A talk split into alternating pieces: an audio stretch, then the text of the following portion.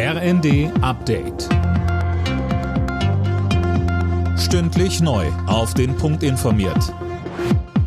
Ich bin Silas Quiring. Der Bundestag beginnt heute mit den abschließenden Beratungen über den Haushalt fürs laufende Jahr. In dieser Woche soll er verabschiedet werden. Die Ampel muss sparen und spricht von einem harten Stück Arbeit, mit dem soziale Sicherheit und wirtschaftliche Entwicklung ermöglicht werden.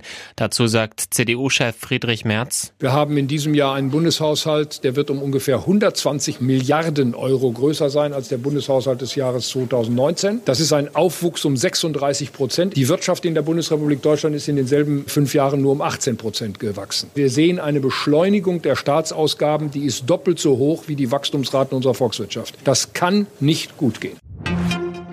Mit ihren Aktionen haben die Klimaaktivisten der letzten Generation oft Autofahrer gegen sich aufgebracht. Nun sagt die Gruppe, sie wollen sich nicht mehr festkleben. Fabian Hoffmann berichtet. Im Januar 2022 gab es die erste Straßenblockade. Nur nach zwei Jahren heißt es von der letzten Generation, das Kapitel des Klebens ist vorbei. Die Aktionen waren immer heiß diskutiert worden. Selbst bei den Grünen hielt man sie dann schließlich für nicht hilfreich, um Leute beim Klimaschutz auf seine Seite zu ziehen. Ab März soll es nun andere Protestformen geben. Die Klimaaktivisten sprechen von ungehorsamen Versammlungen und dass man Politiker und Entscheider öffentlich zur Rede stellen wolle.